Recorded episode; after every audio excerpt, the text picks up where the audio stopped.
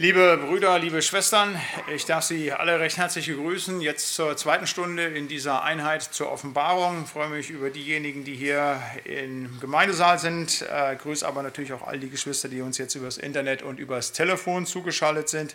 Ich hoffe, dass alle hier im Gemeindesaal äh, drei Zettel haben, dann können Sie das alles besser verfolgen. Diejenigen, die am Telefon und äh, im Internet zugeschaltet sind, die können das gerne auch zugeschickt bekommen. Ich sage es immer mal wieder halt einfach an Frau Gessler wenden im Gemeindebüro, dann kriegt man einen Tag vorher die Unterlagen zugesandt. Ja, wir werden heute in dieser zweiten Stunde uns mit dem zweiten Kapitel beschäftigen halt, ähm, werden da schauen, wir werden jetzt erstmal versuchen, die ersten Stunden wirklich Kapitel für Kapitel uns vorzuarbeiten halt. Ich werde auch nicht alle Verse aus diesem zweiten Kapitel bearbeiten können halt, deshalb also bitte auch so ein bisschen parallel immer mitlesen halt, dass man zu Hause einfach nochmal das zweite Kapitel auch als Ganzes nochmal liest. Aber wir wollen erstmal einsteigen, schauen einfach, was wir heute in dieser Stunde alles abarbeiten können und habe uns als Andachtstext einen ganz gewaltigen Vers aus äh, diesem zweiten Kapitel mitgebracht, nämlich den Vers Vers 10, da heißt es, sei getreu bis an den Tod, so will ich dir die Krone des Lebens geben. Sei getreu bis in den Tod, so will ich dir die Krone des Lebens geben. Amen. Ich möchte kurz stille werden und beten mit uns. Lieber Herr Heiland, danke, dass wir uns jetzt hier versammeln dürfen im Gemeindesaal und auch an den Geräten, um auf dein Wort zu hören, um zu schauen in der Offenbarung, was uns dein heiliges und lebendiges Wort zu sagen hat. Möchte ich bitten, Herr, dass für diejenigen, die hier sind, die zugeschaltet sind, diese Stunde zum Segen werden kann, dass sie etwas mitnehmen können für ihren Glauben, Herr, dass das gelingt und passiert in dieser Andacht, aber auch in der Wortbetrachtung, in all den Dingen, die jetzt hier auf den Zetteln stehen, einfach, Herr, dazu brauchen wir deine Hilfe, dein Geleit. Und darum wollen wir dich bitten, Herr, dass du uns deinen Geist schenkst und dass du uns segnest, wenn wir auf dein heiliges und lebendiges Wort hören und wenn wir es auslegen, Herr. Amen. Amen. Ja, ich möchte in dieser Andacht sprechen, in, über diesen Vers, über die Krone des Lebens, von der hier die Rede ist. Und ich möchte über drei Dinge sprechen. Erstens mal über die Bedeutung der Krone des Lebens, zweitens über den Erhalt der Krone des Lebens und drittens über den Verlust der Krone des Lebens. Das erste ist die Bedeutung der Krone des Lebens. Ähm, wir haben das im letzten Jahr mitbekommen, halt, da ist die Queen in England gestorben und äh, dann ist eben ihr Sohn jetzt zum Thronfolger geworden. Gekrönt ist er noch nicht, wenn das werden wir in diesem Jahr vermutlich erleben halt, aber er ist schon König. Ähm, er trägt im Prinzip schon virtuell die Krone, hat quasi ähm, den Höhepunkt seines Lebens erreicht, er ist jetzt König. Und das, was hier in dieser Welt nur ganz, ganz, ganz, ganz wenigen Menschen äh, vorbehalten ist, nämlich tatsächlich gekrönt zu werden, eine Krone auf ihrem Haupt zu tragen, äh, das ist in der geistlichen Welt ganz vielen angeboten und verheißen, nämlich denjenigen, die zu dem lebendigen Gott in Jesus Christus gehören. Wenn wir zu Gott gehören, dann sind wir seine Kinder und wir tragen seine Krone. Das ist etwas ganz Fantastisches. 1. Johannes 3 heißt es, seht, welche eine Gnade uns Gott verheißen hat, welche Liebe halt, dass wir Gottes Kinder heißen sollen. Und wir sind es auch. Wir sind Kinder Gottes, wenn wir Jesus Christus angenommen haben. Er ist der König, der König aller Könige und wir sind seine Kinder und damit sind wir gekrönt. Also natürlich kriegen wir nicht irgendwie eine metallene, goldene oder silberne Krone auf das Haupt gesetzt, aber das, was als Krönung hier symbolisch hintersteht, bedeutet eben, dass wir zu dem lebendigen Gott gehören halt, dass wir sein Kind sind. Und es gibt zwei Möglichkeiten, als Mensch zu leben. Entweder ich bin nur Geschöpf Gottes oder ich bin Kind Gottes. Das heißt, ich habe die Krone des Lebens bekommen. Ich bin Geschöpf Gottes, das sind alle acht Milliarden Menschen, aber nur die Menschen, die eben in der Nachfolge Jesu Christi stehen, die über ihrem Leben das Blut des Heilandes haben, sind Kinder Gottes. Und sie haben die Krone des Lebens. Und damit sind sie gekrönt, sind Königskinder und haben Anteil am Reich Gottes, nicht nur in dieser Welt, sondern vor allen Dingen der Ewigkeit im himmlischen Jerusalem, wo Gott eben für die, die seine Kinder sind, die er gekrönt hat mit der Krone des Lebens, die dort eben Wohnstätte bei ihm bekommen hat. Das ist eben die Bedeutung dieses Symbols hier, dieses Ausdruck, die Krone des Lebens haben.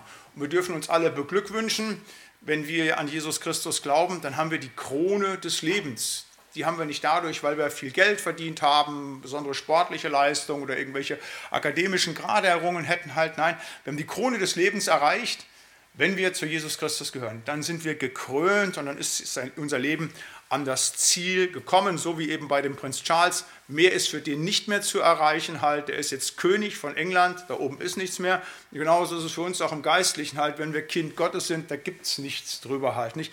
Das ist das Wertvollste und Wunderbarste, was es gibt halt. Und das ist etwas ganz, ganz Fantastisches, dass wir, wenn wir zu Jesus haben, die Krone des Lebens haben dürfen. Das ist das Erste, die Bedeutung der Krone des Lebens, etwas ganz, ganz, ganz, ganz Besonderes halt, dass uns nämlich dadurch die Kindschaft Gottes einfach zukommt und wir gekrönt sind für unser Leben. Ein zweites, der Erhalt der Krone des Lebens. Wie gesagt, nicht jeder Mensch bekommt die automatisch, sondern dazu ist es nötig, dass wir Kinder Gottes sind. Und ein Kind Gottes ist man dadurch, dass man den Heiland Jesus Christus lieb hat. Wir lesen das in Jakobus 1, da heißt es, selig ist der Mann, der die Anfechtung erduldet, denn nachdem er bewährt ist, wird er die Krone des Lebens empfangen, die Gott verheißen hat denen, die ihn lieb haben. Das heißt, das ist eine der Vorbedingungen zu sagen, die Krone des Lebens zu erhalten, dass man den lebendigen Gott lieb hat. Wir wissen ja, dass das das höchste Gebot ist. Wir sollen Gott lieben von ganzem Herzen, ganzer Seele und ganzer Kraft, unseren Nächsten wie uns selbst. Aber damit wir Kinder Gottes sind, da müssen wir nicht irgendwelche Kirchensteuern bezahlen, da müssen wir nicht irgendwelche Werke tun, sondern wir müssen an Gott glauben, wir müssen ihn lieb haben. Das ist das tiefste Innere. Dadurch bekommen wir die Krone des Lebens. Allerdings heißt es in diesem Jakobuswort auch, dass wir die Anfechtung erdulden müssen. Das gehört auch mit dazu. Das eine ist, die Liebe an den lebendigen Gott zu haben, aber eben auch die Anfechtung zu erdulden und, und das ist ja das, was hier in diesem Wort in Offenbarung 2 steht, treu zu sein. Gott zu lieben und von ihm gekrönt zu werden mit der Krone des Lebens, ist was Wunderbares. Aber dann heißt es nicht, naja, wie der Prinz Charles, dann ist alles nur rosa-rot, dann lebt man im Palast und alles ist nur schön. Nein, als Christ kommen dann viele Probleme. Das sind die Anfechtungen, die wir zu erdulden haben. Und das gehört eben auch mit dazu. Wenn wir die Krone des Lebens erhalten haben, kommen Anfechtungen. Und in diesen Anfechtungen sollen wir uns als treu erweisen. Das ist genau das, was hier die Gemeinde ähm, ins Münner gesagt bekommt, halt, es soll getreu sein bis in den Tod, damit sie die Krone des Lebens bekommt halt. Das gehört mit dazu, eben zu dem Gott lieben, in den Anfechtungen dann stehen und eben treu zu sein. Und das ist auch das, was uns verheißen ist, die wir die Krone des Lebens haben, wenn wir in Jesus Christus glauben, dass wir Gott natürlich lieben sollen von ganzem Herzen, ganzer Seele, ganzer Kraft, aber in den Anfechtungen, die auf uns immer wieder zukommen und in denen ihr vielleicht momentan auch drin seid, da sollt ihr treu sein. Ihr sollt treu dieser Anfechtung tragen, damit ihr eben die Krone des Lebens behaltet. Und ein drittes, über die Krone des Lebens, der Verlust der Krone des Lebens. Das eine ist, in die Liebe Gottes hineinzukommen, den Heiligen Geist zu bekommen, zu merken, jawohl, es gibt einen lebendigen Gott, das von ihm einfach offenbart bekommen zu haben und dann in die Anfechtung zu kommen und dann treu zu bleiben und nicht abzufallen. Das ist etwas, was in den Sendschreiben noch einmal auftaucht, halt nicht nur in Offenbarung 2, auch in Offenbarung 3 heißt es dann, halte, was du hast, damit dir niemand die Krone des Lebens nehme. Das heißt, du kannst die Krone des Lebens haben. Du kannst ganz viel über Jesus erkannt haben. Du kannst ihm nachgefolgt sein. Du kannst Dinge im Glauben getan haben. Aber dann kommen die Anfechtungen. Und dann bist du untreuer und untreuer. Du bleibst nicht im Wort. Du bleibst nicht in der Gemeinde. Du bleibst auch nicht in der Liebe zu dem lebendigen Gott. Und dann bröckelt so der Glaube, dann bröckelt so die Nachfolge mehr und mehr ab. Und irgendwann ist das Feuer des Glaubens, ist das Feuer des Heiligen Geistes in dir verloschen. Und dann hast du die Krone des Lebens verloren. Davor warnt die Bibel. Davor wird hier die Gemeinde gewarnt halt. Nicht halte, was du hast, bleib dabei. Das heißt, bleib bei Jesus, hab ihn weiter lieb damit dir niemand die Krone des Lebens nehme. Es ist wunderbar, gekrönt zu sein und es ist wunderbar, zu Gott zu gehören. Und wenn wir das nicht wollen, niemand kann uns aus der Hand des lebendigen Gottes reißen. Aber wenn wir so nachlässig, so fahrlässig sind, dass wir dafür sorgen, dass der Glaube erstickt wird, weil wir eben nicht an Gott dranbleiben, weil wir nicht weiter lieb haben halt, dann kann es eben auch passieren, dass wir der, der Krone des Lebens verlustig werden. Und deshalb ruft uns dieses Wort noch einmal zu, sei getreu bis an den Tod, so will ich dir die Krone des Lebens geben. Und ich möchte das zurufen, dieses Wort noch einmal. Halleluja, ja, wunderbar, wenn wir die Krone des Lebens haben, aber wir wollen uns dieser Krone auch würdig erweisen. Dieser Prinz Charles, der tut jetzt nichts anderes in England mehr, als sich zu versuchen, seinem Amt würdig zu erweisen. Und allem, was er tut, was er sagt, was er schreibt, er versucht, seiner Krone würdig zu sein. Ob ihm das gelingt, sei mal dahingestellt, aber er wird es mit aller Kraft versuchen. Wie viel mehr haben wir nicht die Aufgabe, dem getreu zu sein, einfach was unser Herr und Heiland uns verliehen hat, nämlich die Gotteskindschaft, dass wir an ihm bleiben, dass wir ihn lieb haben, dass wir die Anfechtung in dieser Welt ertragen und dass wir ihm treu bleiben bis in den Tod, damit wir die Krone des Lebens behalten und sie eines Tages von ihm dann aus seiner Hand nehmen. Amen. Ich möchte mit uns beten. Ja, lieber Herr Heiland, darum wollen wir dich bitten für unser Leben, dass uns das gelingt, dass wir dir treu sind bis an den Tod, Herr. Du weißt um all unsere Untreue, die wir immer wieder leider auch dir schon gezeigt haben, Herr. Du weißt um all unser Versagen, du weißt um mein Versagen, du weißt um all das, was nicht gelungen ist, auch gerade in den letzten Wochen und Monaten, Herr. Wir wollen dich bitten immer wieder neu um deinen guten Heiligen Geist, auf dass durch deinen Geist es gelingt, Herr, dass er uns treu macht bis an den Tod, damit wir von dir immer wieder einfach unter deiner Krone bleiben dürfen. Danke, dass du sie uns gegeben hast. Danke, dass wir deine Kinder sein dürfen. Wir loben und preisen dich darüber, Herr. Amen. Wir beschäftigen uns jetzt mit dem zweiten Kapitel und das zweite und das dritte Kapitel sind die sogenannten Sendschreiben. Ähm, da werden die sieben Gemeinden angeschrieben in der Offenbarung, ähm, jeweils adressiert an den Engel der Gemeinde. Und äh, das möchte ich zum Anlass nehmen, äh, uns noch einmal kurz die sieben Gemeinden vor Augen zu stellen, an die ja primär, primär die Offenbarung geschrieben ist. Aber die sieben Gemeinden stehen quasi stellvertretend für die Gesamtheit der Christenheit, die sich eben aus unterschiedlichsten Gemeinden zusammensetzen, aus unterschiedlichen Christen auch. Man kann auch im Prinzip die Gemeinden auf unterschiedliche Christen übertragen. Und wenn man, ich denke, die meisten von euch haben das schon getan, diese sieben Sendschreiben liest, dann weiß man, in einigen Gemeinden ist richtig gut, da muss der Herr nicht mal was tadeln, die sind richtig stark aufgestellt. Und in anderen geht es drunter und drüber, da muss er richtig kritisieren. Aber es gibt gewisse Stereotype, da werden wir gleich drüber sprechen, halt, wenn wir den Aufbau dieser einzelnen Briefe sehen, die sind für alle gleich. Und so ist es auch heute mit den Gemeinden, die zu Jesus gehören halt. Nicht? Da gibt es Gemeinden, die sind näher und enger beim Herrn, das ist besser. Es gibt Gemeinden, die sind weiter weg. Es gibt Gemeinden, da ist das eine, da ist das andere nicht in Ordnung. Das ist bis zum heutigen Tag so und das ist auch bei uns einzelnen Christen so. Aber wir wollen einfach erstmal ganz nüchtern gucken auf das, was hier diese sieben Gemeinden damals ausgemacht hat, als vor knapp 2000 Jahren Johannes eben tatsächlich diesen Brief im Auftrag Gottes dann eben geschrieben und gesandt hat an die Engel der Gemeinden und damit an die Gemeinden.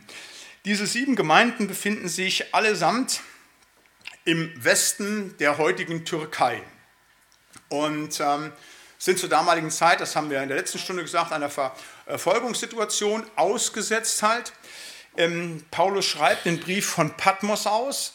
Ähm, Patmos liegt so ein Stück weit auch nochmal westlich von ähm, der Türkei, ist ja eine Insel, die heute zu Griechenland gehört aber alle die sieben beschriebenen Gemeinden liegen so nordöstlich eben von Patmos, aber relativ nah, relativ nah bei eben an Patmos, dass eben auch ein Brief, der dann losgeschickt wurde, die relativ schnell und zügig erreichen konnte halt. Und es sind ähm, sieben Gemeinden. Da ist als erstes die Gemeinde in Ephesus halt. Ähm, sie ist eine ganz bedeutsame äh, Stadt gewesen, damals schon in der Antike halt. In Ephesus war der Artemis-Tempel, war einer der sieben antiken Weltwunder, wissen wir ja, die Pyramiden, die hängenden Gärten halt, der Koloss von Rhodos, der Leuchtturm, ähm, das Grabmal des Molos und eben auch der Artemis-Tempel war eins der großen Weltwunder. Dem ähm, äh, deshalb war da auch richtig Betrieb in äh, Ephesus, allein schon so, ich sag mal so vom Tourismus, aber eben auch von dem heidnischen Kult, von Leuten, die die Göttin der Jagd dort einfach ähm, verehren wollten, halt. Ähm, Zentrum des heidnischen Gottes, Gottesdienstes halt, ähm, aber auch Hauptstadt der Provinz Asien im Römischen Reich, also das umfasste nicht ganz Asien, sondern war eine eigene Provinzhauptstadt, sehr, sehr bedeutend. Ähm, Sitz ähm, äh, äh, oder äh, nach altkirchlicher Tradition des äh, Apostel Johannes, der dort Leiter der Gemeinde gewesen ist über lange Zeit halt, ne, und äh, die eben auch in der äh, frühen Christenheit eine große, große Bedeutung gehabt hat als christliches Zentrum, eben weil dort Johannes gewesen ist, weil eine sehr starke Gemeinde ist. Es gibt ja auch einen eigenen neutestamentlichen Brief an die Gemeinde in Ephesus. Ähm, das war sehr stark. Also man muss sagen, im, im Ost Mittelmeerreich war es ähm, Ephesus, da war es Alexandria, Antiochien, ähm, später Byzanz, also Konstantinopel, die sehr stark war, natürlich Jerusalem, aber da war kaum starke Gemeinde, weil die ausgewiesen worden waren.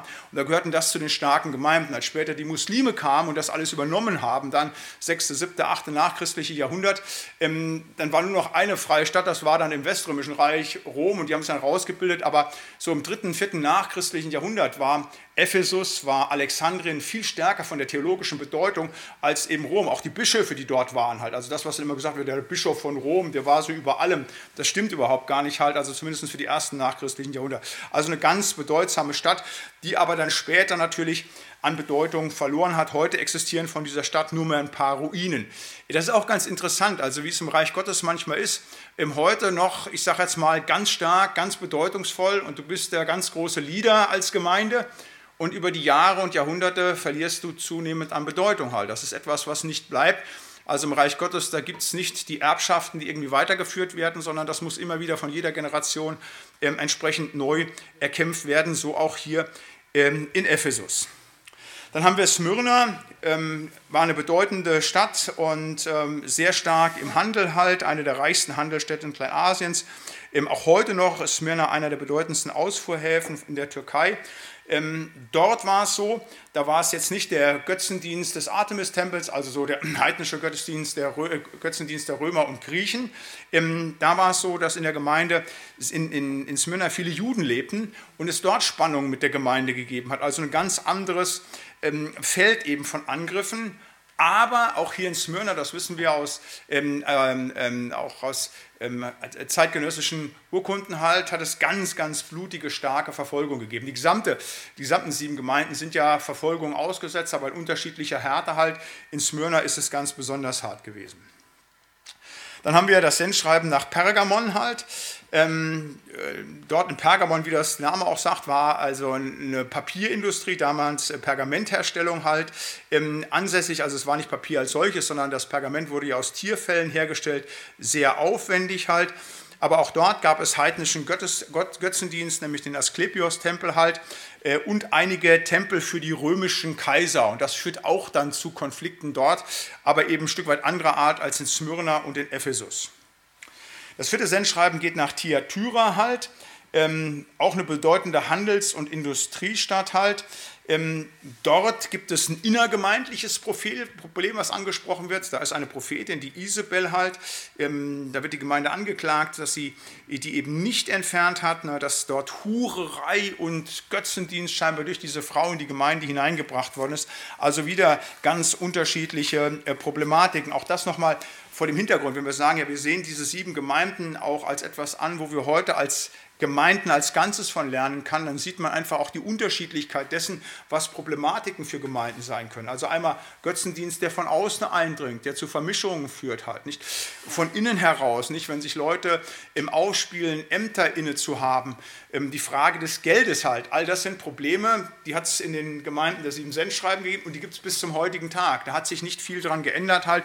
Der Widersacher, der arbeitet immer wieder mit denselben Werkzeugen, um die Gemeinde Jesu anzugreifen halt.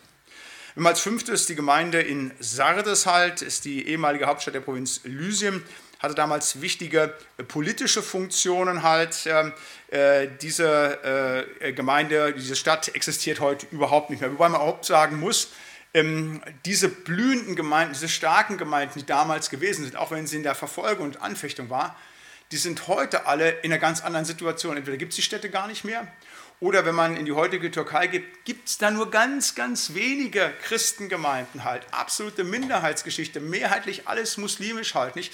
Wenn da ein bis zwei Prozent Christen sind, ist das groß und es sind da meistens noch ähm, äh, Menschen aus dem westlichen Europa, die sich da niedergelassen haben. Halt auch da hat sich komplett etwas geändert. Aus den christlichen Kernlanden sind auf einmal Missionsgebiete geworden, wo ganz andere Dinge herrschen. Einfach auch eine ganz große Herausforderung, auch eine Herausforderung, vor dem ja unser Vaterland steht. Auch so christliches Kernland halt nicht vor 500 Jahren das Land, wo die Reformation geboren wurde halt nicht, wo dann im 200 Jahre später in alle Welt das Evangelium gebracht wurde, wo immer man in der Welt hinkommt, ob aus Südamerika, wenn da Protestanten sind, ob das in Afrika ist, in Asien, alle sagen, wir sind so dankbar, was ihr gemacht habt, nicht? Und wo ist es heute bei uns los halt nicht?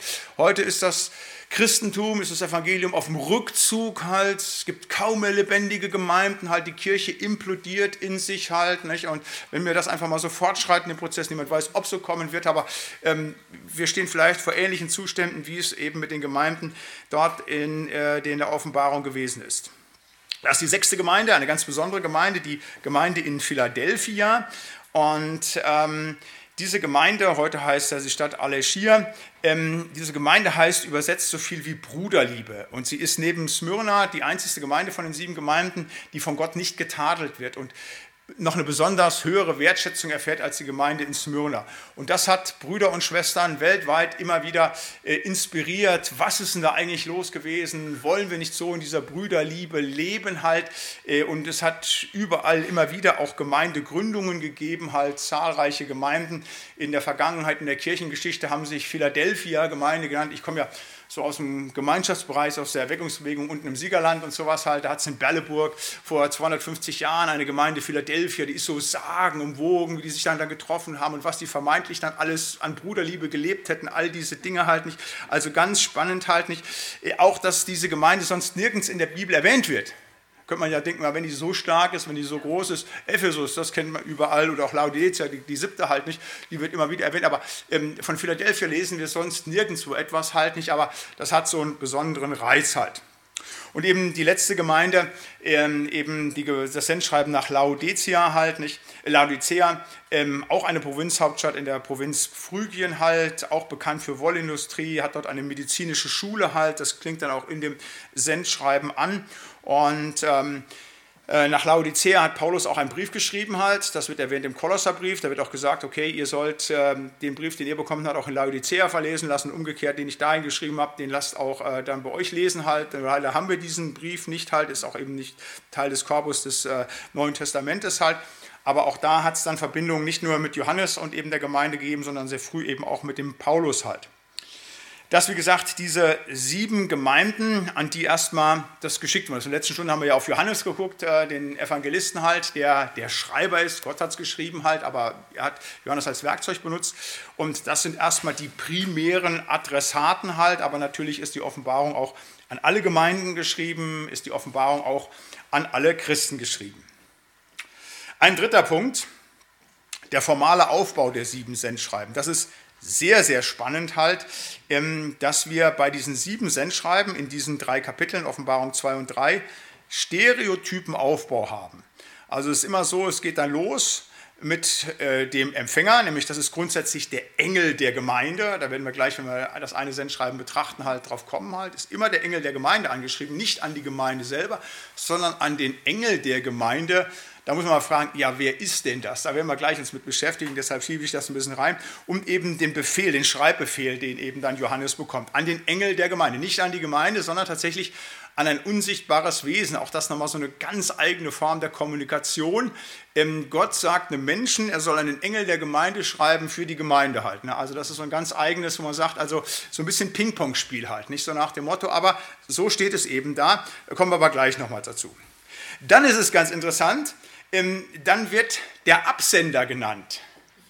Und das ist spannend, da kann man sagen, da steht dann eben, Jesus ist der Absender, ist ja klar.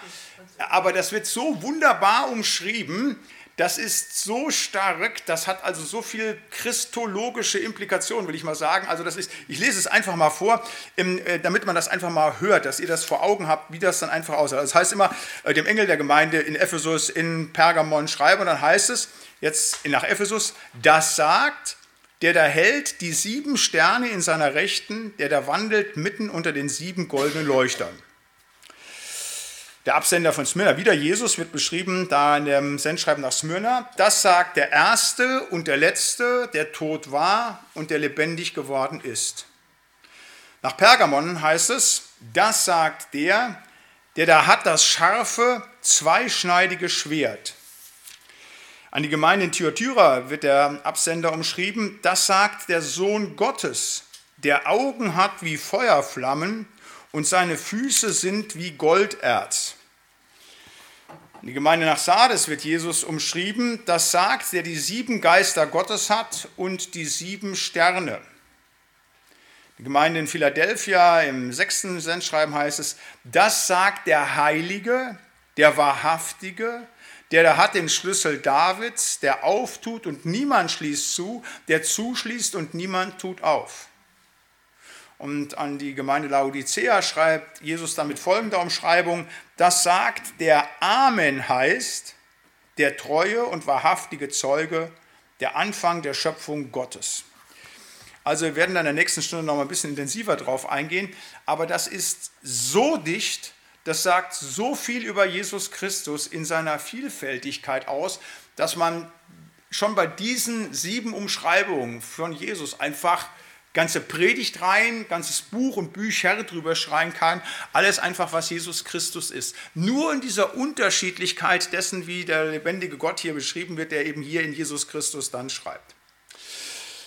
Dann kommen in allen sieben Sendschreiben äh, so eine Art richterliche Bestandsaufnahme mit Lob oder Tadel. Also gesagt wird, was ist denn bei euch los in der Gemeinde? Da wird genau geguckt, das wird dann umschrieben, das ist ganz spannend. Da kriegen wir dann auch so ein bisschen Charakteristikum dessen, was die Gemeinde ausmacht. Und äh, fünf Gemeinden werden auch dann ähm, getadelt, zwei werden halt auch extrem gelobt, auch, manche werden auch so gelobt, aber bei zwei gibt es gar kein, gar kein Tadel halt. Als viertes kommt dann immer ein Mahnwort mit Verheißung und Bußruf, Bußruf mit oder ohne Drohwort halt. Ne? Also der Aufruf zur Buße ist auch Stereotypen. Das ist auch etwas ganz Wichtiges halt. Wenn der Bußruf, der immer Stereotyp ist, dann wissen wir, was als Gemeinde dran ist. Buße, Buße, Buße, Buße. Also wenn wir sagen, ja, kann man sagen, oh, wie langweilig halt nicht, also siebenmal dasselbe. Nein, wir müssen gucken, wenn siebenmal alle gesagt bekommen, hallo, dann muss das auch für uns immer ins Gemeindepackage reingepackt werden. Das gehört immer wieder dazu. Und dann kommt ähm, äh, der Siegerspruch und die Aufforderung zum Hören auf das Wort. Manchmal ist das vertauscht, manchmal ist erst die Aufforderung zum Hören auf das Wort. Auch das ist wiederum Stereotyp, da werde ich gleich mich dem zuwenden. Jeder Brief, jeder Brief schließt damit nicht, wer Ohren hat zu hören, der höre, was der Geist den Gemeinden zu sagen hat. Baf, das kriegen sie alle gesagt, nicht? Ihr müsst alle hören, ihr müsst hören, ihr müsst hören. Da muss man sagen, ja, hat der lebendige Gott nichts anderes drauf. Natürlich hat er viel, viel mehr drauf. Aber der weiß, dass wir es nicht drauf haben, dass wir treu im Hören bleiben. Deshalb muss das jeder Gemeinde sagen, hört auf das Wort Gottes, hört auf das Wort Gottes halt nicht. Deshalb werden wir uns gleich auch damit beschäftigen, jetzt in der zweiten Stunde, mit eben dieser einen stereotypen Aussage. Aber es gibt eben auch den Siegerspruch. Das heißt eben, da kommt immer so eine Stereotype mit so einer Verheißung, wer überwindet, der Pünktchen, Pünktchen. Das heißt also, wenn du dabei bleibst, wenn du treu bleibst, nicht, dann bekommst du auch. Und auch das möchte ich noch einmal vorlesen, wie den unterschiedlichen Gemeinden dann Dinge verheißen werden, weil auch das ja da für uns alle gilt. Und das ist so eine Vielfältigkeit. Also wenn wir überwinden, wenn wir treu bleiben, was wird denn uns dann übergegeben? Das heißt mal erstmal die Gemeinde in Ephesus heißt es dann, wer überwindet, dem will ich zu essen geben von dem Baum des Lebens, der im Paradiese Gottes ist. Der Siegerspruch nach Smyrna lautet, wer überwindet, dem soll kein Leid geschehen von dem zweiten Tod. An die Gemeinde in Pergamon heißt dieser Siegerspruch, wer überwindet, dem will ich geben von dem verborgenen Manna und will ihm geben einen weißen Stein und auf dem Stein ist ein neuer Name geschrieben, den niemand kennt als der, der ihn empfängt. An die Gemeinde Thyatira heißt dieses Siegeswort, Wer überwindet und hält meine Werke bis ans Ende, dem will ich Macht geben über die Heiden.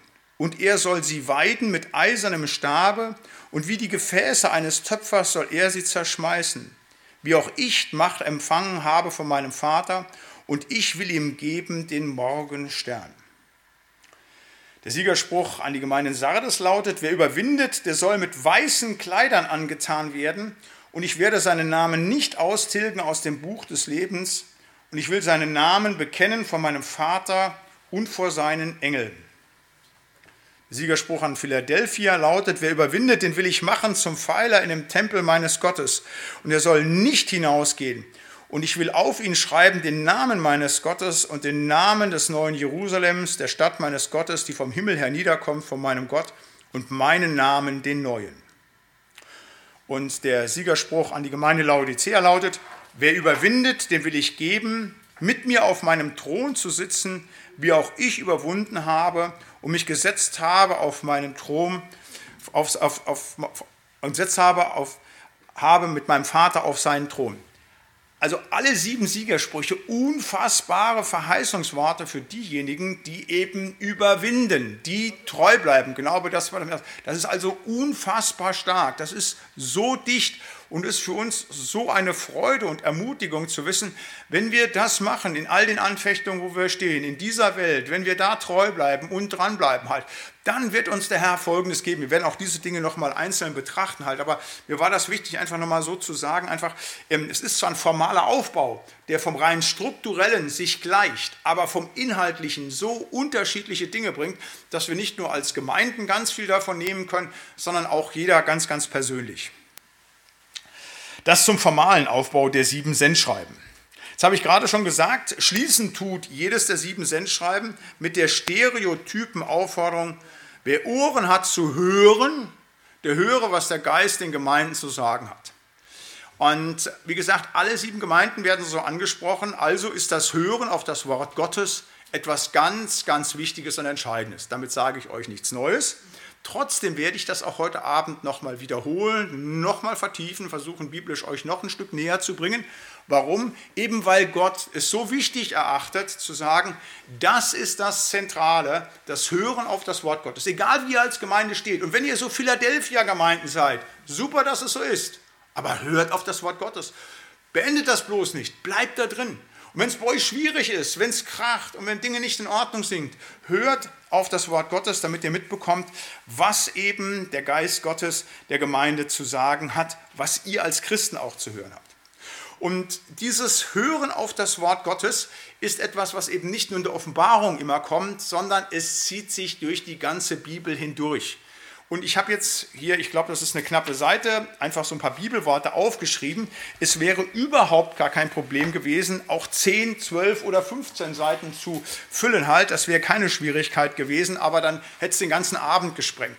Trotzdem möchte ich da nochmal drauf eingehen. Ihr wisst alle, Schöpfung ist ein Sprachakt, haben wir darüber gesprochen. Immer nur, ich versuche nochmal die Bedeutung des Wortes Gottes und das Hören eben dann auch darauf zu machen. Gott selber ist das Wort halt und deshalb müssen wir hören. Wenn wir Begegnung mit Gott nur im Hören haben, und das sagt uns ja die Heilige Schrift halt nicht, der Glaube kommt aus der Predigt, die Predigt aber aus dem Wort Christi, dann ist das Wichtigste, was wir machen müssen, hören auf das Wort Gottes. Wir müssen als Gemeinde Christi uns auch darum kümmern, dieses Kirchgebäude instand zu halten. Wir müssen auch Diakonie betreiben. Alles wichtig, gar kein Thema. Wir müssen auch gucken, dass wir einen sauberen Haushalt aufstellen. Gar keine Frage. Aber mit Abstand das aller, aller, aller, aller Wichtigste ist, was wir machen müssen, hören auf das Wort Jesu Christi. Hören. Ja, Josua 3, Vers 9. Hört die Worte des Herrn. Psalm 119, der ganze Psalm 119 geht es ja nur um das Wort Gottes, um die Satzung, immer nur um das Hören halt. Ich verwehre meine Fuß, meinen Fuß allen bösen Wegen, damit ich dein Wort halte. Ich weiche nicht von deinen Ordnungen, denn du lehrst mich. Dein Wort ist meinem Mund süßer als Honig. Dein Wort macht mich klug. Darum hasse ich alle falschen Wege. Dein Wort ist meines Fußes Leuchten und Licht auf meinem Wege. Dann hätte ich beinahe schon gesagt Halleluja, so wie jeden Sonntagsgottesdienst halt. So ist es ja. Das ist es, deshalb hören wir auf das Wort Gottes. Das Wort unseres Gottes bleibt in Ewigkeit. Wir haben es ja einmal in der Sakristei nicht. Himmel und Erde werden vergehen, steht über dem Eingang zur Kirche, aber meine Worte werden nicht vergehen. Hier vorne in der Kirchtür habe ich ja das dann so einbringen lassen im Türgriff VDMIE, das habe ich hintergeschrieben, Verbum de manet in Eternum. Das Wort Gottes bleibt in Ewigkeit. Der Wunsch ist dann so, wenn die Leute durchgehen, packen den Türgriff an und sagen, jetzt gehen wir da rein, das ist unsere Kirche, nicht ein schöner Raum, das ist er auch, aber es ist die Stätte, wo das Wort Gottes verkündigt wird. Ewig gültiges Evangelium, das soll da sein. Und die Offenbarungen im Alten Testament passieren eben immer über das Wort halt. Da gibt es so Standarddinge, ich habe die mal so mitgebracht, also die Wortereignisformel halt. Es gibt immer wieder so ein, bei den Propheten, das Wort, das Wort des Herrn geschah zu mir, das Wort des Herrn geschieht. Das ist zwar auch geschrieben, aber es geschieht. Das ist so was ganz Tiefes halt. Wir haben da schon mal an anderer Stelle drüber gesprochen halt. Wortereignisformel, Wort Gottes passiert. Da ist jemand auf der Kanzel, der liest einen Text vor und legt den aus und auf einmal passiert bei mir als Zuhörer Wort Gottes. Das ist etwas, das können wir nicht bedingen halt, nicht? Da liest einer eine Lesung und auf einmal kriege ich als Zuhörer die Antwort auf die Fragen, die ich gestellt habe, weil der Heilige Geist Dinge offenbart. das passiert eben im Wort und deshalb sollen wir hören auf das Wort Gottes. Lukas 8, 21, ich lese nicht alle Bibelstellen vor, die ich hier aufgeschrieben habe. Meine Mutter und meine Brüder sind die, die Gottes Wort hören und tun. Das sagt Jesus Christus. Also, dann wissen wir mal, was es heißt, Brüder von Jesus zu sein, Schwestern von Jesus zu sein, halt nicht. Gottes Wort hören und es tun. Lukas 11 sagt er, selig, die das Wort Gottes hören und bewahren. Johannes 5, 24 heute Morgen in Badenburg die Beerdigung, da war das äh, Predigtext halt. Ne? Da habe ich den Leuten nochmal gesagt, ja, was muss man denn machen, um ewiges Leben zu bekommen halt. Das war der Wunsch der Angehörigen halt zu sagen. Ja, hören, glauben und dann leben. Das ist der Dreischritt halt. Hören, so sagt Jesus es. Wahrlich, ich sage euch, wer mein Wort hört und glaubt dem, der mich gesandt hat, der hat das ewige Leben, kommt nicht ins Gericht, sondern erst vom Tode zum Leben hindurchgedrungen halt. Nicht so entscheidend ist das Hören und dann wächst der Glaube halt. Der Glaube kommt aus der Predigt, das Predigen aber durch das Wort Christi. Hebräer 2. Darum sollen wir umso mehr achten auf das Wort, das wir hören, damit wir nicht am Ziel vorbeitreiben. Also wenn wir nicht aufs Wort permanent hören, fangen wir an, irgendwann am Ziel vorbeizutreiben halt. Offenbarung 1, Vers 3, das haben wir letzte Stunde schon gelesen. Selig ist, der da liest und die da hören die Worte der Weissagung und behalten, was darin geschrieben ist. Dann hier nochmal, wer Ohren hat, der höre, was der Geist den Gemeinden sagt. Das wird insgesamt achtmal, siebenmal hier, aber noch an einer anderen Stelle in der Offenbarung gesagt. Und Offenbarung 19 zum Schluss. Ich sah den Himmel aufgetan, also ein bisschen hin, bis wir dahin kommen an Offenbarung 19. Ich sah den Himmel aufgetan ich, und siehe ein weißes Pferd. Und der darauf saß, hieß treu und wahrhaftig und er richtet und kämpft mit Gerechtigkeit und seine Augen sind wie Feuerflammen und auf seinem Haupt sind viele Kronen und er trug einen Namen, geschrieben, den niemand kannte als er selbst und er war angetan mit einem Gewand, das mit Blut getränkt war und sein Name ist das Wort Gottes. Und das ist Jesus selber, der dort auf diesem weißen Pferd sitzt. Nicht, also das ist so, wenn du das liest, diese drei Verse und der auf dem Vers hat, sein Name ist das Wort Gottes. So stark ist die Identifikation des lebendigen Gottes mit seinem Wort, dass er eben sagt, das ist nicht nur etwas gesprochen, sondern ich bin es selber immer wieder vor Augen. Und deshalb hört auf das Wort, weil ihr dort die Begegnungsebene, die Begegnungsfläche mit mir selber habt. Also nochmal, das Hören des auf das Wort Gottes ist der, ich habe es unterstrichen, normal hätte ich es fett drucken müssen und noch was, ist der Zugang zu Gott, weil er sich in seinem Wort offenbart und weil er selber das Wort ist. Und das haben uns auch die Väter unseres Glaubens immer wieder hineingeschrieben in den Bekenntnisschriften halt. Also Frage 21, die auch die Konfirmanden auswählen, was ist wahrer Glaube?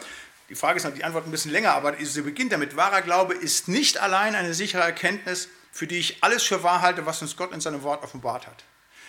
Nicht allein, aber das ist der Beginn. Alles für wahr halte, was uns Gott in seinem Wort offenbart. Das ist wahrer Glaube. Glaube hat zutiefst mit dem Wort Gottes zu tun. Ohne Wort Gottes geht es nicht.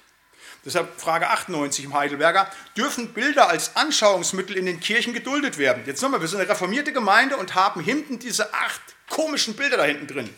Nein, denn wir sollen nicht klüger sein und wollen als Gott, die seine Christenheit nicht durch stumme Götzen, sondern durch die lebendige Predigt seines Wortes unterwiesen haben will. Und hätten wir sie nicht wieder reinmachen müssen, weil der Denkmalschutz gesagt hätte, Mensch, äh, äh die, die dürfen nicht rausreißen, hätte nichts gebracht, dann hätten wir sie rausreißen müssen. Es ist eine Katastrophe halt nicht, weil in Bildern, da manifestiert sich, da ist Christus abgebildet. Da denken Leute am Ende, ja, das ist irgendetwas Heiliges, Besonderes. Nein, Offenbarung Gottes geschieht nicht durch das, was eine Frau Steimke gemalt hat. Nicht, weil es Frau Steimke ist, wäre auch nicht, wenn Pastor Latzl oder wenn der Papst Benedikt ein Bild gemalt hätten, sondern passiert nur, nur allein durch die Predigt des lebendigen Wortes. Jetzt nicht nur die Reformierten, dass man sagen muss, die Lutheraner werden anders. Confessio Augustana, die gehen noch einen Schritt weiter. Halt, ja? Artikel 5 vom Predigtamt. Es werden verdammt die Lehren, dass wir den Heiligen Geist ohne das leibhaftige Wort des Evangeliums durch eigene Vorbereitung, Gedanken und Werke erlangen. So knallhart sind die, Reform, sind die Väter der Reformation gewesen, zu sagen, nichts anderes. Und was haben wir heute in der Kirche nicht alles für Dinge, wo man vermeintlich Gott findet?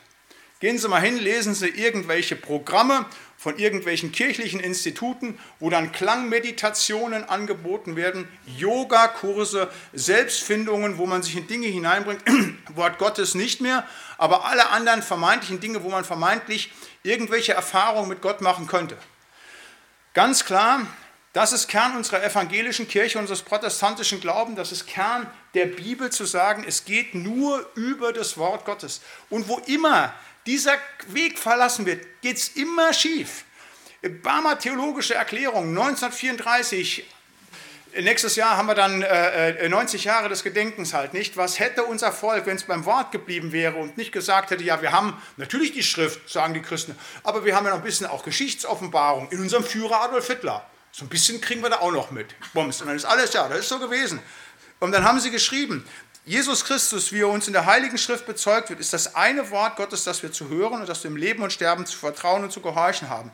Wir verwerfen die falsche Lehre, als könne und müsse die Kirche als Quelle ihrer Verkündigung außer und neben diesem einen Wort noch andere Ereignisse, Mächte, Gestalten und Wahrheiten als Gottes Offenbarung anerkennen. Zack, das meint eben sola scriptura, das meint eben allein das Wort Gottes, allein hören auf das Wort Gottes, das ist das Entscheidende. Und auch wir natürlich hier bei uns in der Gemeinde, ist zwar keine Bekenntnisschrift, aber Gott sei Dank haben das auch schon unsere ähm, Vorgänger, Vorfahren gemacht halt, da müssen wir nichts dran ändern halt. Unser Grundartikel geht's los in unserer Gemeindeordnung. Die herkömmlich reformierte Gemeinde St. Martini in der Altstadt zu Bremen bekennt sich in Lehre und Ordnung zur ganzen unverfälschten Heiligen Schrift Alten und Neuen Testamentes, dem einzig wahren und unfehlbaren Gotteswort, wie es durch die Reformation neu erschlossen worden ist. In Paragraph 3.1 heißt es, die St. Martini sieht ihre vornehmste Aufgabe in der Verkündigung des Wortes Gottes an alle Getauften und Konfirmierten. Sie hat darüber hinaus unablässig nach Wegen zu suchen, auch die Menschen, die nicht am kirchlichen Leben teilnehmen, mit der Botschaft Jesu Christi zu erreichen. Heißt, dafür müssen wir sorgen, dass wir das Wort Gottes, das Evangelium zu Gehör bringen. Und zwar, das ist die vornehmste und wichtigste Aufgabe. Wir haben noch andere Aufgaben, aber das ist das absolute Primat halt. Und das ist ganz wichtig. Müssen wir immer gucken, dass es dabei bleibt. Wenn ich da nicht mehr für einstehe, schmeißt er mich raus, dann muss ich weg von der Kanzel halt. Und wenn ich mal nicht mehr da sein sollte, müsst ihr auch gucken, dass das immer so bleibt. Genau auf der Linie. Das Evangelium, das Wort Jesu Christi über allem. Alles andere ist dem nur nachgeordnet halt. Weil eben darin Gott selber uns dann begegnet. Ich habe hier nochmal zum Schluss dann nochmal, auch nochmal gesagt, wie in der Trinität sich letztlich auch die, das Wort Gottes niederschlägt, halt, wie das auch in der Theologie unterschieden wird, halt, dass eben das Wort Gottes eben Gott selber ist halt. Ähm, wir unterscheiden ja das Wort Gottes einmal in dem offenbarten Wort Gottes, das heißt, wenn Jesus selber gesprochen hat zu den Jüngern, wenn ähm, äh, Gott zu Mose geredet hat oder Mose durch Gott gesprochen hat, das ist das offenbarte Wort Gottes, also Gott spricht. Wir haben als zweites das geschriebene Wort Gottes. Das ist die Bibel als Gottes Wort. Und wir haben als drittes das verkündigte Wort Gottes. Das ist die Predigt über die Bibel. Aber die bibeltreue Predigt muss es sein, die eben eins zu eins am Wort bleibt. Und darin schlägt sich dann die Trinität nieder, halt, dass man sagt, ja, der Vater, der Offenbarer, der Sohn, die Offenbarung und der Heilige Geist das offenbar sein halt. Auch da zu sagen, weil Gott das Wort ist, auch sehen wir da, weil es ein trinitarischer Gott ist, schlägt sich auch da eben im Wort Gottes die Trinität nieder. Aber das Entscheidende für uns ist, hören auf das Wort Gottes. Und das wollen wir jetzt auch tun. Auf sieben Verse aus dem zweiten Kapitel, nämlich auf das Sendschreiben an die Gemeinde in Ephesus. Da heißt es Offenbarung 2, 1 bis 7, dem Engel der Gemeinde in Ephesus schreibe, das sagt, der da hält die sieben Sterne in seiner Rechten, der da wandelt mitten unter den sieben goldenen Leuchtern. Ich kenne deine Werke und deine Mühsal und deine Geduld und weiß, dass du die Bösen nicht ertragen kannst. Und du hast die geprüft, die sagen, sie seien Apostel und sind es nicht. Und hast sie als Lügner befunden. Und hast Geduld und hast um meines Namens willen die Last getragen und bist nicht müde geworden. Aber ich habe gegen dich, dass du die erste Liebe verlässt. So denke nun daran, wovon du abgefallen bist, und tu Buße und tu die ersten Werke. Wenn aber nicht, werde ich über dich kommen und deinen Leuchter wegstoßen von seiner Stätte, wenn du nicht Buße tust. Aber das hast du für dich, dass du die Werke der Nikoloiten hassest, die auch ich hasse.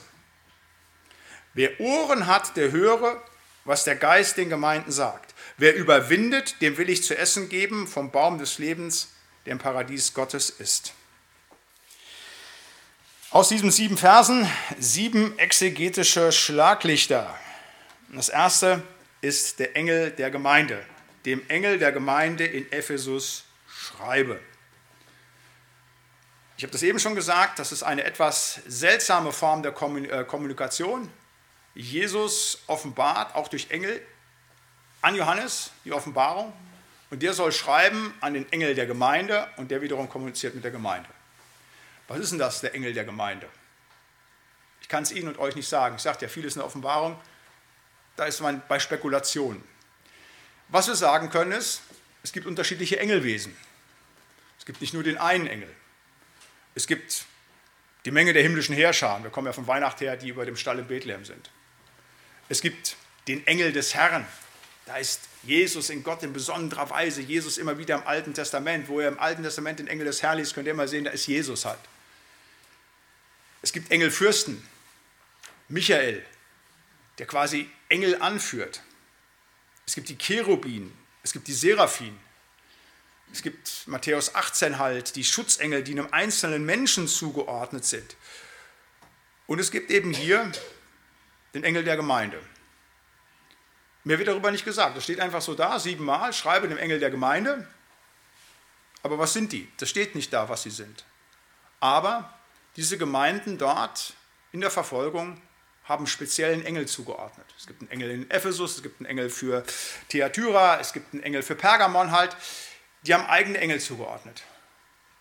Und in Matthäus 18, wie gesagt, oder auch ähm, ähm, ähm, in den Psalmen, Psalm 34, dass es Schutzengel gibt, so dürfen wir wissen, dass eben auch Gemeinden Engel haben.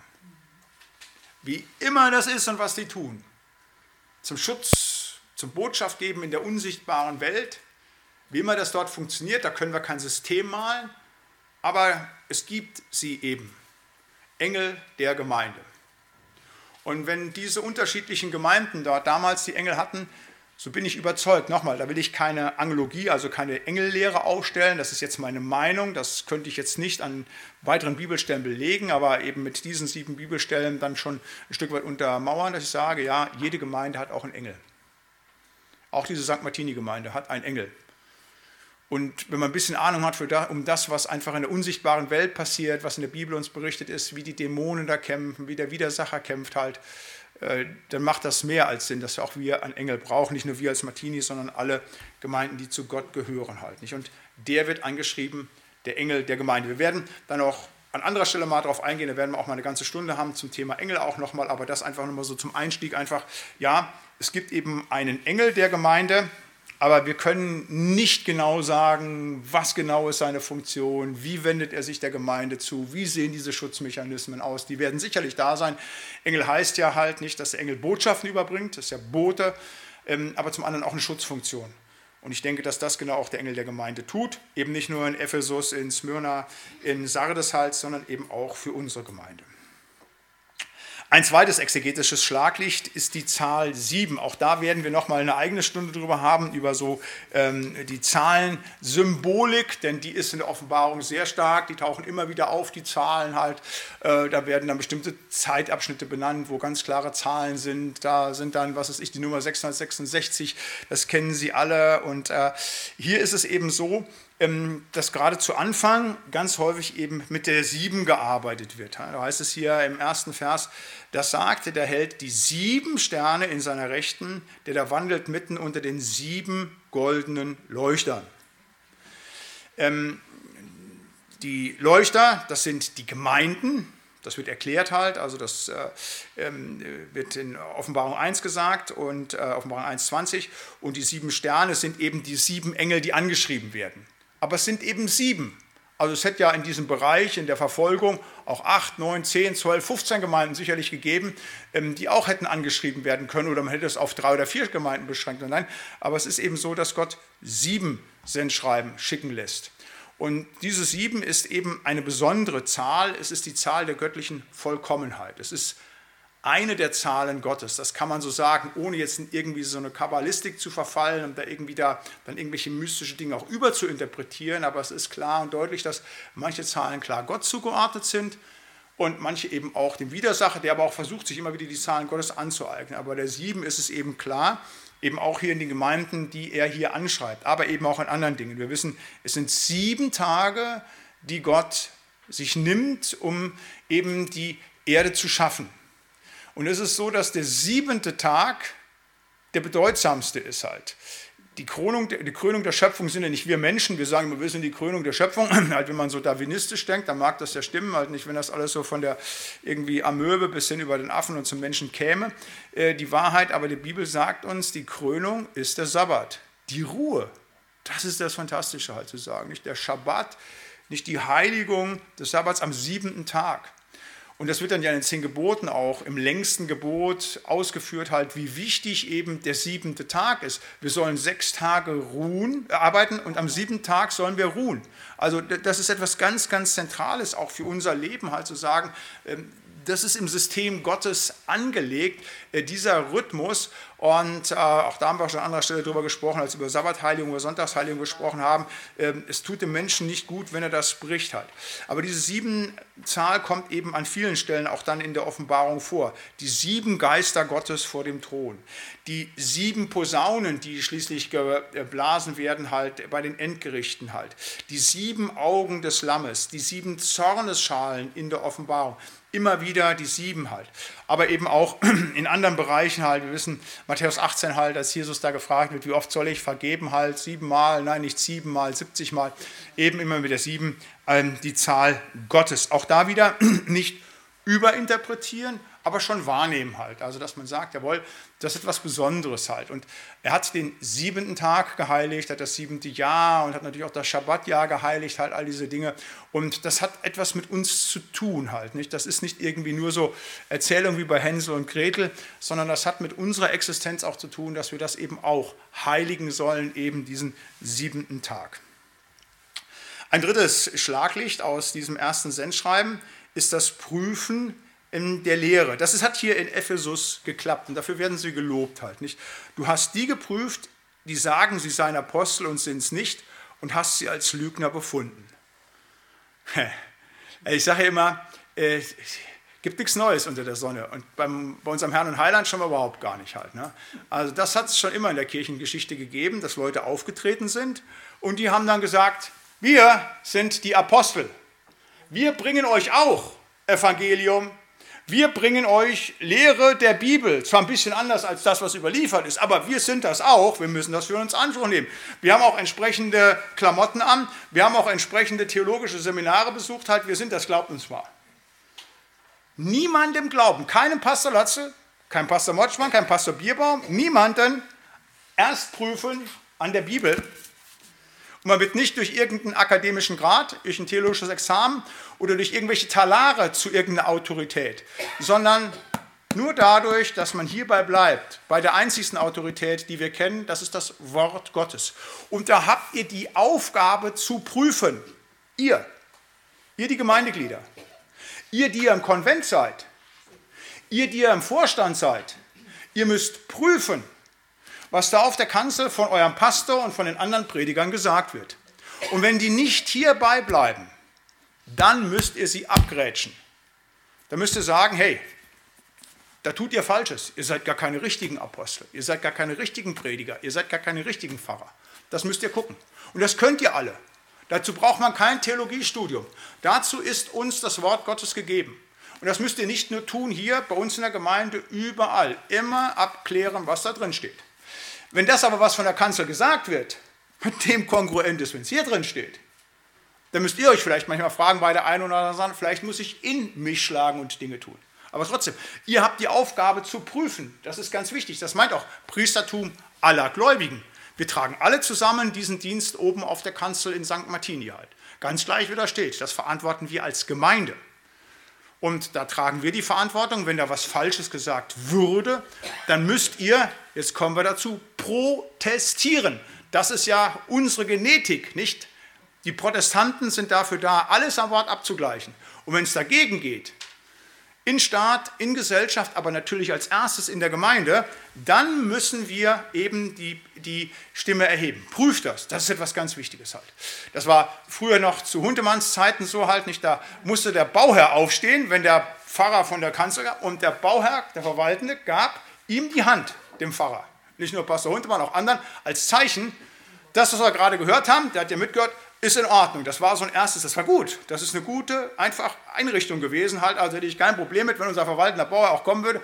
Aber nicht nur der die Aufgabe, ihr alle habt die mit. Aber natürlich, wenn du im Konvent bist, erst recht und wenn du im Vorstand bist, noch viel stärker zu sagen, das Primäre, das zu sehen. Übrigens, in allen Kirchordnungen, auch in anderen Landeskirchen, steht immer drin, wenn der Dienst der Presbyter oder der Kirchvorsteher ähm, beschrieben wird, steht immer drin, was ist die Hauptaufgabe des Presbyters und des Kirchvorstehers, äh, ist erstens, die wahre Lehre des Evangeliums und die rechte Verwaltung der Sakramente. Punkt. Das ist das Wichtigste. Alles andere ist nachgeordnet. Das spielt dann eine untergeordnete Rolle. Dass die Finanzen stimmen und dass Diakonie gemacht wird und Jugendarbeit und was weiß ich.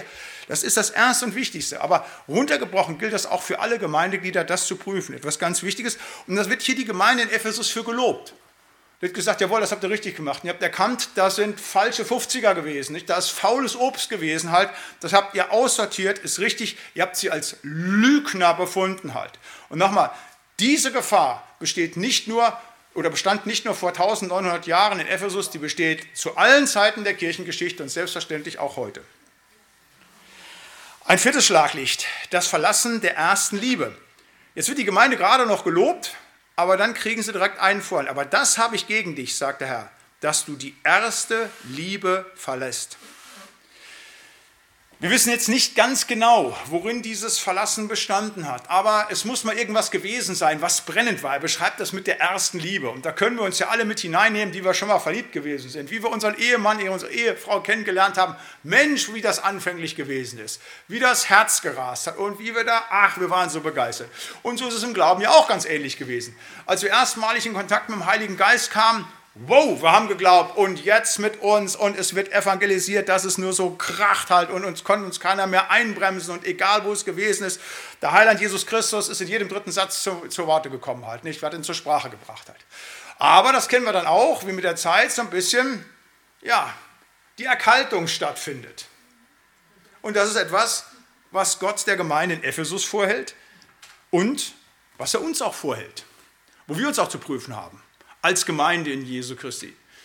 Dass wir sagen, ist das wirklich in uns noch so, dass da wirklich die erste Liebe brennt, dass wir sagen, oh, wir sind missionarisch, aber wir sind Samstag für Samstag hier draußen auf der Schlachte oder wir haben uns in den letzten drei Jahren doch viel zu viel um unsere Innenrenovierung gekümmert. Das ist ja auch wichtig. Die Steine, die toten Steine und die Kabel und all die Dinger, die bis heute noch nicht richtig gezogen sind, halt nicht zu sagen. Und da müssen wir uns weiter drum kümmern. Ich karikiere so ein bisschen. Nein, da müssen wir tatsächlich gucken halt. Wir müssen gucken, dass wir immer in der Liebe Jesu Christi bleiben. Und wenn ich von Evangelisation spreche, ist das für mich ja tatsächlich so der Knackepunkt.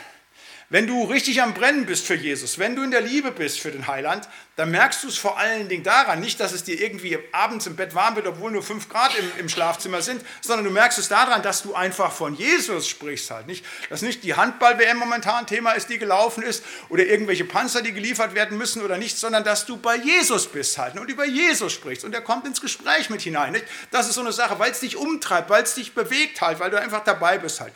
Und da wollen wir uns eben mal gucken, einfach auf uns selber, als Gemeinde, aber auch jeder persönlich. Wie ist es denn mit unserer ersten Liebe? Oder nehmen andere Dinge, wie es in Matthäus 24 als Überhand, Ungerechtigkeiten und dieses Weltliche und die Liebe ist erkaltet. Da wollen wir immer wieder darum beten, dass wir in der Liebe bleiben. Offenbarung 2,4, das ist der fünfte Punkt, der Abfall vom Glauben. So denke nun daran, wovon du abgefallen bist und tu die Buße und tu die ersten Werke. Ich weiß vermutlich, dass jetzt wieder ein paar Leute schreiben werden halt und sagen, das gibt es überhaupt gar nicht, Abfall vom Glauben. Da muss ich mal sagen, Leute, welche Bibel lest ihr eigentlich? Immer und immer wieder wird dieses thematisiert. Dass Gott natürlich von Anbeginn wusste, dass die Leute, die abgefallen sind, gar nicht dabei waren, das ist mir auch klar, das braucht mir keiner zu erklären. Aber es soll niemand denken, weil er heute im Glauben ganz feststeht, es könnte ihm morgen nichts an Anfechtung passieren und die Anfechtung könnte nicht richtig stark werden. Ich sage nochmal, wenn du bei Jesus bleiben willst, kann dir nichts passieren. Abfall vom Glauben ist nichts, was an uns passivisch passiert. Niemand kann uns aus der Hand des lebendigen Gottes reißen. Unsere Kraft mag noch so klein sein, wir sind noch so sündhaftig, wenn wir an Jesus bleiben wollen, kann uns nichts passieren. Aber wir können den Weg des verlorenen Sohnes gehen. Wir können es aktiv lösen und können sagen, zahlen wir mal alles aus, ich will nicht mehr. Und dann kann man so weit wegkommen, dass man nicht mehr den Turn kriegt wie der verlorene Sohn, sondern man bleibt bei den Schweinen und dann verreckt man und irgendwann geht das Licht des Glaubens aus. Das sagt auch hier ähm, äh, Gott dann im Weiteren, er sagt ja, ich nehme euch dann weg als Leuchter, dann seid ihr nicht mehr da. Dann seid ihr nicht mehr Gemeinde, wenn ihr abgefallen seid, wenn ihr dabei bleibt. Und es wird immer wieder in der Bibel thematisiert, Abfall vom Glauben. Zephania 1, ich will meine Hand ausstrecken gegen Juda und gegen alle, die in Jerusalem wohnen und will ausrotten von dieser Stätte, was von Baal noch übrig ist, dazu die Namen der Götzenpfaffen und Priester, die auf den Dächern anbeten und des Himmels her, die es anbeten und schwören, doch bei dem Herrn und zugleich bei Milkom und die vom Herrn abfallen und die nach dem Herrn nichts fragen und ihn nicht achten. 2. Thessalonicher 2,3. Lasst euch von niemandem verführen, in keinerlei Weise, denn zuvor muss der Abfall kommen und der Mensch der Bosheit offenbar werden, der Sohn des Verderbens. Dafür waren die Bibel an vielen Stellen, dass der große Abfall kommt. Hebräer 6, es ist unmöglich, die, die einmal erleuchtet worden sind und geschmeckt haben die himmlische Gabe und Anteil bekommen haben am Heiligen Geist und geschmeckt haben das gute Wort Gottes und die Kräfte der zukünftigen Welt und dann doch abgefallen sind, wieder zu erneuern zur Buße, da sie für sich selbst den Sohn Gottes abermals kreuzigen und zum Spott machen. Das ist Abfall vom Glauben. Du hast geschmeckt und bist abgefallen. Das ist das, was die Bibel Sünde gegen den Heiligen Geist nennt. Und da warnt eben auch Gott die Gemeinde hiervon, eben nicht abzufallen halt nicht, sondern Buße zu tun und die erste Liebe, die ersten Werke wieder zu tun. Ein sechstes Schlaglicht, die Nikoloiten. Aber das hast du für dich, das ist wieder ein Lob für die Gemeinde, dass du die Werke der Nikolaiten hassest, die auch ich hasse. Das ist ein scharfes Wort halt. Also Gott ist nicht ein Gott der Liebe und der Barmherzigkeit. Das ist das Primäre und das ist das, was ihn primär wirklich auch in einem Verhältnis zu uns ausmacht. Aber es gibt auch Dinge, die will Gott nicht, über die offenbart er seinen Zorn und die hasst er. So steht es hier. Und die Gemeinde in Ephesus hat diese Werke der Nikolaiten ebenfalls gehasst, wie Gott, und dafür werden sie gelobt. Ähm, diese Nikolaiten, das sind vermutlich gnostische Irrlehrer gewesen. Also die Gnosis ist ja so eine weit verbreitete Irrlehre gewesen, die so aus allen verschiedenen Richtungen da Dinge versucht hat, in so eine Erkenntnislehre zu gießen. So in den ersten nachchristlichen Jahrhunderten hat die sehr, sehr stark mit dem Christentum konkurriert halt. Und Nikolaus heißt übersetzt Besieger des Volkes. Und dieser Nikolaus ist vermutlich einer der Diakonen gewesen, zumindest sind das eben die ähm, äh, frühkirchlichen Urkunden, die das bezeugen und die kirchliche Tradition halt. Also einer, der eigentlich in der Gemeinde war, ist abgefallen, hat sich überhoben halt und ist dann in eine ähnliche Sünde hineingefallen wie der Biliam, der Mann Gottes ist und sich trotzdem gegen das Volk Gottes wendet halt. Und das wird dann auch vor allen Dingen in der Sendschreiben an Pergamon deutlich halt, nicht Offenbarung 2, 14 bis 15 halt. Der wird eben die Sünde Biliams mit der Sünde der Nikolaiten gleichgesetzt halt nicht. Und äh, sie waren Irrlehrer, die vermutlich ähm, die Götzenopfer erlaubt haben, Hurerei erlaubt haben, also sexuelle Unzucht. Und nach da müssen wir wieder gucken halt, nicht? Ist das jetzt nur irgendeine ja, agnostische Sonderlehre damals gewesen, aber wenn wir sehen, was sie bringt, ne? zu sagen, Götzendienst, wir dürfen andere Götter anbeten, wir dürfen auch sexuell komplett ausschweifend werden halt. Ne? Da merken wir wieder, hey, die Irrlehren damals wie heute sind ganz genau dieselben halt. Und da ist es wichtig für eine Gemeinde, die klar beim Herrn bleibt, zu sagen, bei diesen Dingen sich klar abzugrenzen. Und ein siebtes und letztes Schlaglicht ist der Baum des Lebens. Das ist wieder dieses Siegeswort Wer überwindet, dem will ich zu essen geben von dem Baum des Lebens, der im Paradies Gottes ist. Der Baum des Lebens. Ein fantastisches Motiv der Bibel, von der ersten bis, vom ersten bis zum letzten Buch halt, nicht? Vom Baum des Lebens darf der Mensch nicht mehr essen, als er vom Baum der Erkenntnis gegessen hat. Das lesen wir 1. Mose 3. Der Herr sprach, siehe, der Mensch ist geworden wie unser einer und weiß, was gut und böse ist. Nun aber, dass er nun nicht ausstrecke seine Hand und breche auch von dem Baum des Lebens und esse und lebe ewiglich. Und damit das nicht passiert, wird Adam und Eva vertrieben aus dem Paradies, dass sie keinen Zugang mehr haben zum Baum des Lebens. Und dann kommt Jesus Christus, erlöst uns von unserer Schuld und Sünde und wir haben wieder Zugang zum Baum des Lebens. Offenbarung 22, im letzten Kapitel der Bibel heißt es dann, selig sind, die ihre Kleider waschen, dass sie teilhaben an dem Baum des Lebens und zu den Toren hineingehen in die Stadt.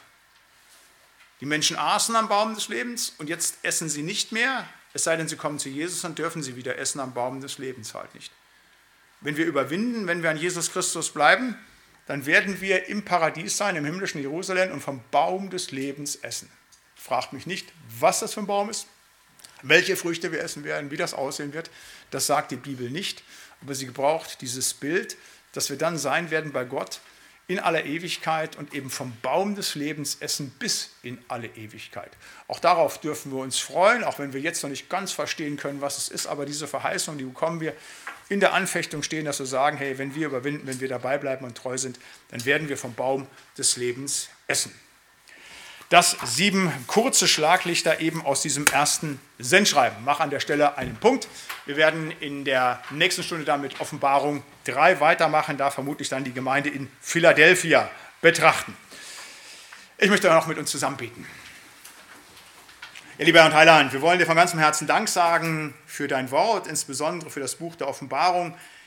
Danke, dass wir immer wieder so viel einfach auch aus dem nehmen dürfen was du den Gemeinden damals gesagt hast. Und danke, dass du uns das nochmal neu heute eingeschärft hast, wie wichtig das für uns ist, dass wir auf dein Wort hören, dass wir Buße tun, Herr. Aber auch für die wunderbaren Dinge, die du uns verheißen hast, dass wir wissen dürfen, wenn wir dranbleiben an dir, dass uns Großes einfach erwartet, dass wir vom Baum des Lebens essen werden und dass wir mit dir in Gemeinschaft leben dürfen. Lob, Preis und Ehre dir dafür. Ich möchte jeden Einzelnen bringen, der heute Abend hier ist, der zugeschaltet gewesen ist, Herr möchte ich bitten um dein Begleiten, dein Mitgehen für jeden Einzelnen. Du weißt um große und kleine Sorgen und Nöte, Herr. Du weißt um alles, was uns anficht, Herr. Schenke uns immer wieder den Blick auf dich hin, Herr, dass wir immer wieder einfach von dir einfach erfüllt auch uns in dieser Welt all die Dinge stellen können und an dir zur Ehre, Lob und Preis leben. Möchte ich bitten für uns als Gemeinde immer wieder auch um deine Führung, dass wir immer wieder bleiben an dir und deinem heiligen, lebendigen Wort und wollen dich bitten auch immer wieder um dein Eingreifen, Herr, dass da, wo wir falsche Wege gehen, dass du uns korrigierst, auf dass wir wirklich alles nur tun, was du möchtest und was dir gefällt. Und so wollen wir eins werden, Herr, in und mit dem Gebet, das du uns selber zu beten gelehrt hast. Vater unser im Himmel, geheiligt werde dein Name, dein Reich komme, dein Wille geschehe, wie im Himmel so auf Erden. Unser tägliches Brot gib uns heute und vergib uns unsere Schuld wie auch wir vergeben unseren Schuldigern. Und führe uns nicht in Versuchung, sondern erlöse uns von dem Bösen.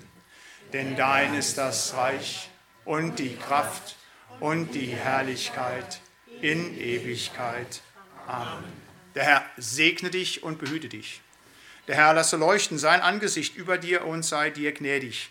Der Herr erhebe sein Angesicht auf dich und gebe und erhalte dir seinen Frieden. Amen. Ich wünsche euch allen, Ihnen allen noch einen schönen Abend. Gottes Segen, seid Jesus anbefohlen. Tschüss.